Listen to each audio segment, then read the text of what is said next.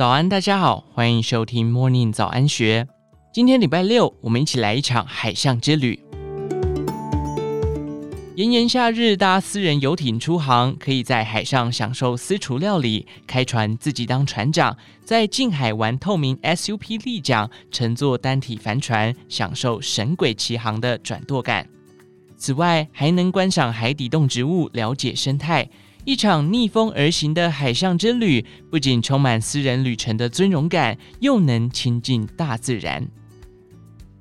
年仅三十岁就开立游艇租赁旅游公司“飞去玩游艇”的创办人赵永祥，曾担任欧洲线领队多年。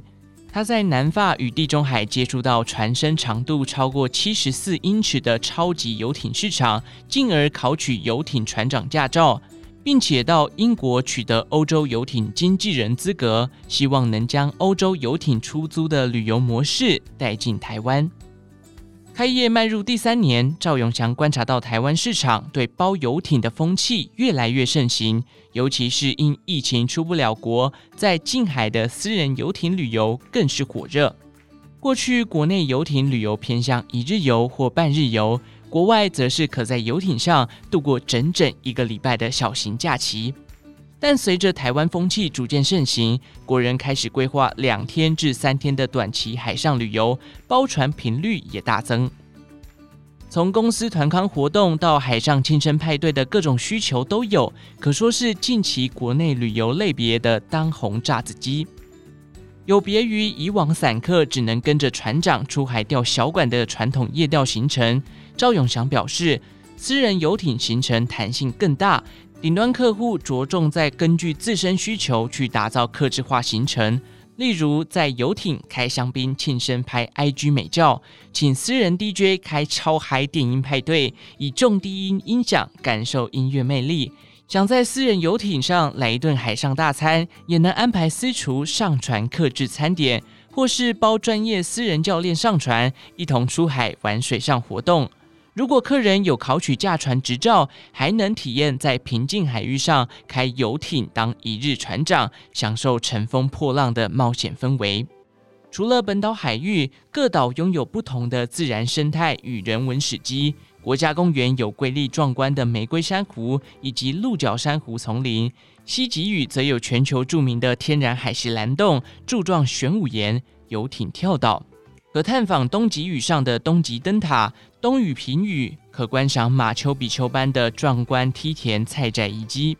然而，船型种类繁多，新手出游该如何选择呢？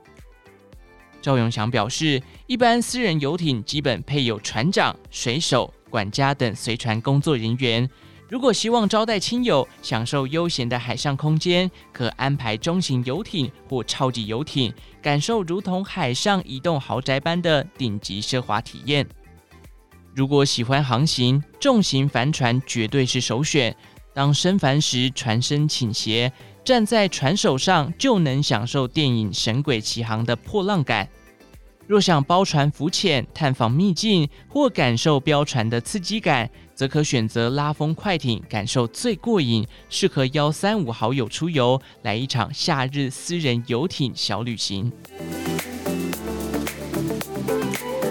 在社群媒体上火红，起源于夏威夷的 SUP 立桨，结合了冲浪与传统手滑桨板概念，简单易学，老少咸宜。就连小朋友也能上改良的大型龙舟大桨板，甚至还有噱头十足的透明立桨，都可以包私人游艇一起去玩。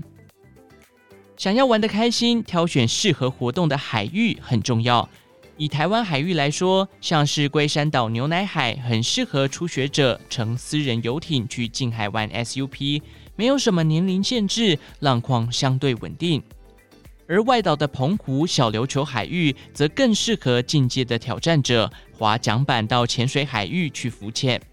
如果是专业海中玩家，也可以挑战自由潜水，看珊瑚礁、海水鱼或海龟等海中生物，感受海洋生命力。拥有八年立桨 SUP 水域活动经历，任职于整天玩户外探索俱乐部的专业水中教练吕威成表示。每年较佳的体验时间大致落在海况较平稳的五月至十月。下水前的准备则要先听从教练的讲解。一开始最好穿戴救生衣和脚带绑环来绑住 SUP 板。教练会带学员熟悉水性，并开始站立滑 SUP 板。至于下海玩水的时间，吕威成建议是早上七点后到下午四五点，因为白天时间光线充足，较不会发生危险。最好五点前回到私人游艇上，天黑前返航。另一位具多项水中活动证照的教练张慧玲则表示，玩 SUP 最难的地方是开放水域的海况变化大，所以一定要请专业合格、有带出海团经验且有救生员执照的水中运动教练一同出海。一位教练最多搭配四位学员，才有能力判断多变的海况。此外，玩 SUP 立桨可请游艇公司预约随船专业摄影师，用空拍机、专业相机拍出超好看的网帅网美照片，甚至请教练帮团员们用桨板拼花，各式各样的 SUP 照片晒在 IG、FB 上，惊艳网友们的眼球。吕威成提到，如果有冲浪基础，也可以在海上玩电动冲浪板。他曾带过一组有自由潜水证照的专业级玩水客人，开私人游艇到小琉球岛背面的海域下水看海龟、海水鱼、珊瑚礁等海中动植物。有些海域连他自己都没去过，印象十分深刻。不管是浮潜、SUP 或其他海域活动，都要尽量使用物理性防晒。张慧玲强调。如果一定要擦防晒乳，也要选择海洋友善防晒乳，不要使用伤害海洋的成分，避免防晒乳中的有害物质造成珊瑚礁白化。玩得开心之余，也要一同爱护台湾海洋，永续海洋资源。台湾海域的鲸豚资源相当丰富，全球八十多种鲸豚中有近三十种曾经出现在周遭海域。每年四月到十月间是赏鲸季节，主要出没于宜花东海域。如海况佳、天气好，宜兰龟山岛海域见到海豚的几率最高，夏季出海目击率高达八成左右，以中小鲸豚为主。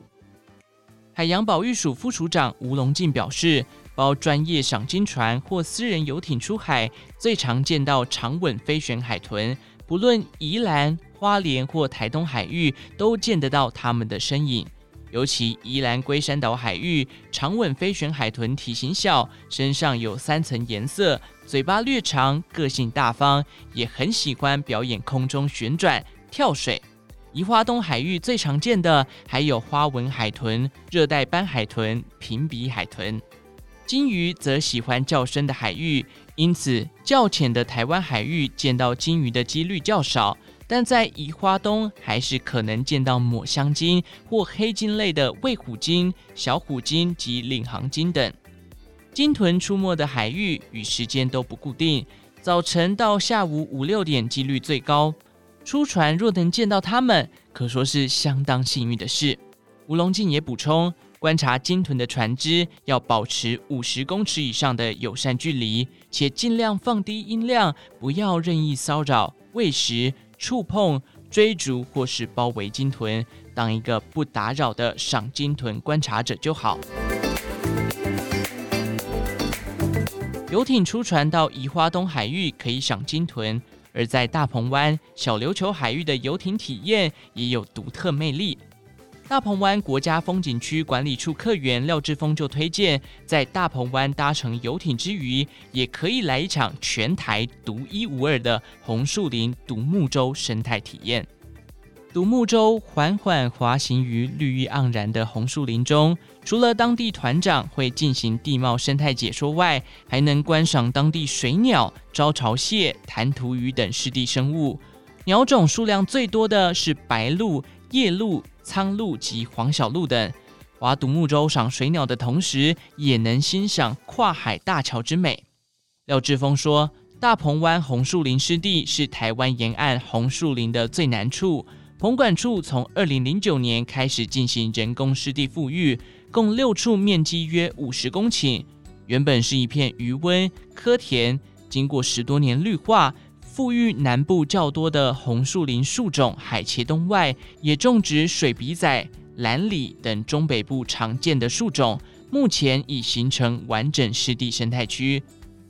此外，同属澎管处管辖的小琉球近年保育有成，因小琉球是个珊瑚礁岛，周围充满着绿蠵龟喜欢吃的海藻、海草。经多年保育后，现况良好。去年就空拍到高达八百零五只海龟，已成为国际著名的海龟栖息地。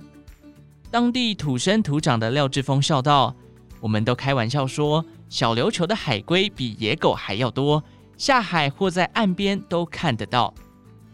廖志峰特别强调，到小琉球玩游艇，别忘了下船浮潜或深潜至附近海域观赏超萌的绿蜥龟时，千万不要碰触、追逐、打扰或喂食海龟，保持距离欣赏，爱护海洋生物，并且珍惜与海龟共游的难得机会，一同爱惜这个小琉球在地的大明星。以上内容出自《金周刊》一三二八期，详细内容欢迎参考资讯栏下方的文章连结。最后，祝福您有个美好的一天。我们下次再见。